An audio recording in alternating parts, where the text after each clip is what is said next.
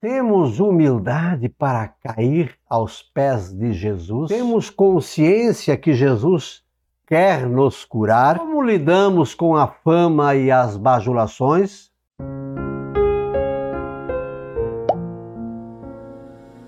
Olá, graça e paz, boas-vindas a Gotas do Evangelho do Dia, sexta-feira, 7 de janeiro, mês em que lembramos diariamente São Sebastião.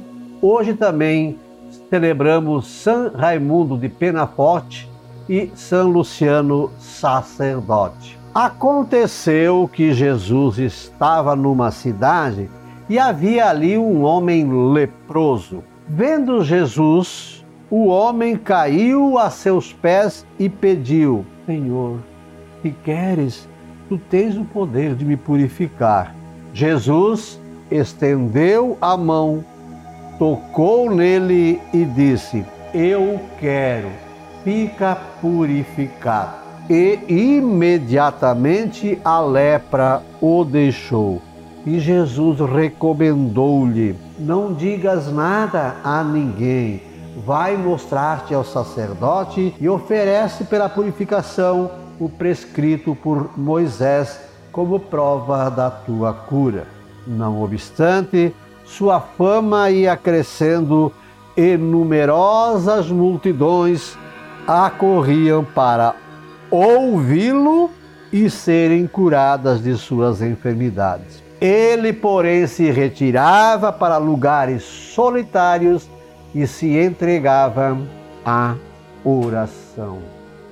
Amados irmãos e irmãs em Cristo Jesus, olha que evangelho bonito Daria para falar muito sobre ele, mas como temos pouco tempo, vamos às gotas. Primeiro, a humildade do leproso de cair aos pés de Jesus. Talvez hoje nós não tenhamos a lepra propriamente dita, mas temos outros pecados, outras coisas que estão nos desmanchando, corrompendo, subornando. Caiamos aos pés de Jesus e digamos: Senhor, tu tens o poder de me curar e Jesus vai dizer: Eu quero, fica purificado. Temos essa consciência que Jesus pode nos curar, nos livrar de tantos males. E aí, olha, lá no final do Evangelho, Jesus curou o leproso e disse: Olha, não conta para ninguém. Se um dia, por obra e ação de Deus e do Espírito Santo, ocorrer através de nós uma cura, um milagre, um anúncio, alguma coisa boa, também temos a discrição de ficar isolados, de nos retirarmos, de não querer. Jesus disse: olha, não conte nada a ninguém. Vá mostrar que o sacerdote, porque naquele tempo, quem tinha lepra, é, quem determinava onde ele podia estar era o sacerdote.